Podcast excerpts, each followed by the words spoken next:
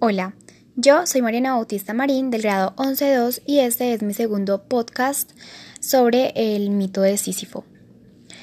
La comprensión de que la vida es absurda no debería ser un fin, sino un comienzo. ¿En qué medida se hace cierto el que entre más ignorantes, más felices somos? Vivimos rodeados de una sociedad en la que se evidencia que la capacidad intelectual de algunas personas es superior a la de otras, y en un intento desesperado por buscar una verdad más allá de la que tenemos enfrente, la mente colapsa y busca deliberadamente una salida, que en realidad es el suicidio. Lo contrastante de lo absurdo se evidencia en el amor. Por ejemplo, ¿qué es el amor? Si me voy a un concepto común, puedo decir que es el sentimiento de vivo afecto e inclinación hacia una persona o cosa a la que se le desea todo lo bueno y de una forma casi inevitable se hace una necesidad de amar en cada persona.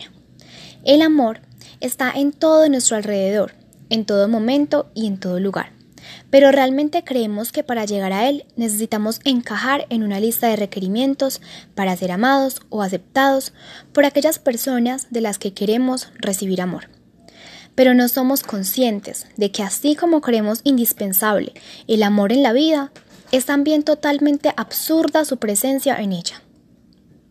La condición absurda del hombre, que atañe al despertar de su conciencia, tiene como consecuencia la comprensión de que el sentido de la vida no se halla más allá o fuera del mismo, lo cual puede ser interpretado como una condición de libertad del hombre para dotar la vida del sentido propio, pero no absoluto.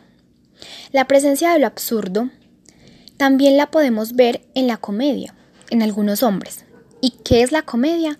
En términos conceptuales, es una obra dramática y en especial la que muestra lo ridículo, con elementos que divierten y hacen reír y con desenlace feliz.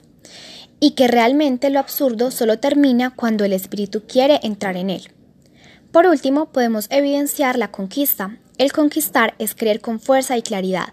En ocasiones, el ser humano se cree superior a todo y cree tener la respuesta para el significado de cualquier cosa. Es por eso que si en cambio a lo largo de su vida se topa con un obstáculo o de algo que convoque su curiosidad, éste se empeña en averiguarlo, sin importar el precio de esto, y qué erróneo es porque está cayendo nuevamente en el, ciclo, en el ciclo interminable de lo absurdo.